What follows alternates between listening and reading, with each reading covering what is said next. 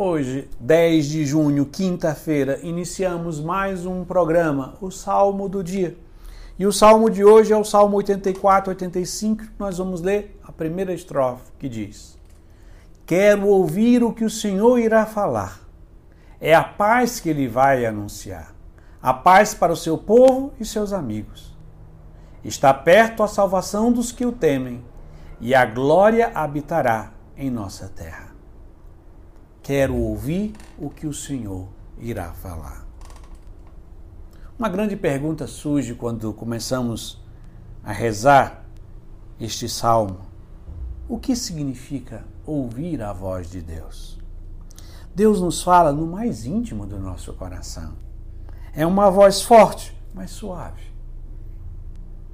Mas que para ser ouvido esta voz é necessário que nós silenciemos todos os barulhos que existem dentro do nosso ser.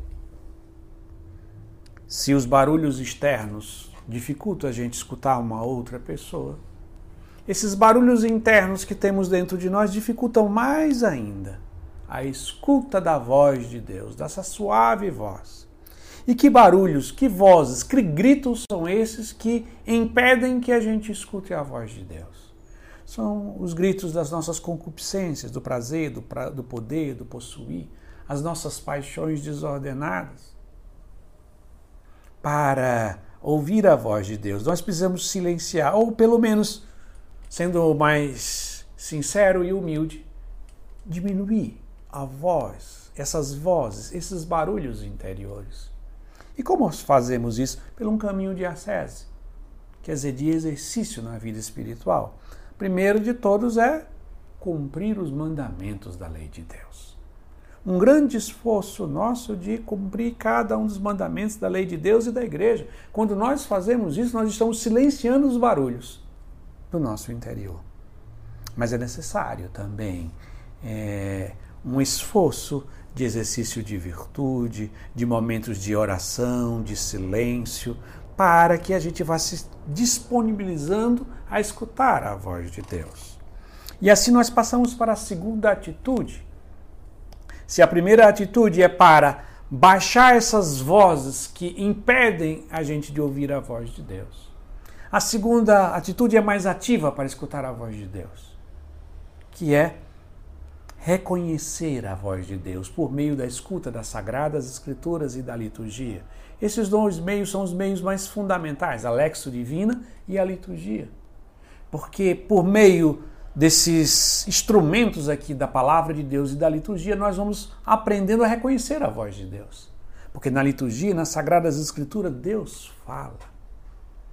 Então, para você reconhecer a voz interior dentro de Deus, dentro do seu coração, melhor dizendo, você precisa reconhecer a voz de Deus. É a mesma coisa que você faz com uma pessoa. Como é que nós reconhecemos a voz de uma pessoa? Quando nós nos habituamos. Por exemplo, uma criança, rápido, rápido, ela vai percebendo, ela vai reconhecendo a voz da mãe dela ou do pai dela das outras vozes. Ela vai percebendo que existe uma diferença.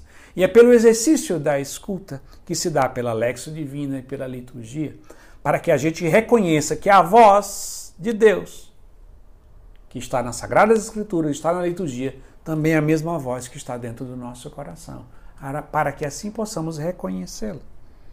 Mas precisamos ainda de uma terceira atitude, porque ouvir a voz de Deus é a mesma coisa de obedecer a Deus.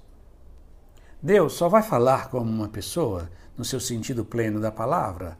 Não, não, não estou falando aqui de nada muito extraordinário, mas essa voz de Deus suave, que durante todo o nosso dia ele vai querendo nos guiar, nos direcionar, à medida em que nós o obedecemos.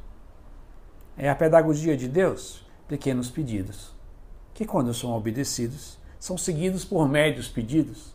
Se médios pedidos são obedecidos, ele fará grandes pedidos.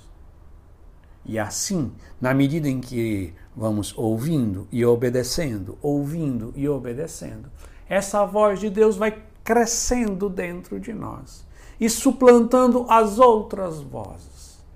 E é este caminho de obediência, escuta a voz de Deus, que nos leva ao verdadeiro caminho da santidade. E assim concluímos o nosso programa, rezando mais uma vez a primeira estrofe do Salmo 84, 85, que diz: Quero ouvir o que o Senhor irá falar. É a paz que lhe vai anunciar, a paz para o seu povo e seus amigos. Está perto a salvação dos que o temem, e a glória habitará em nossa terra. Amém.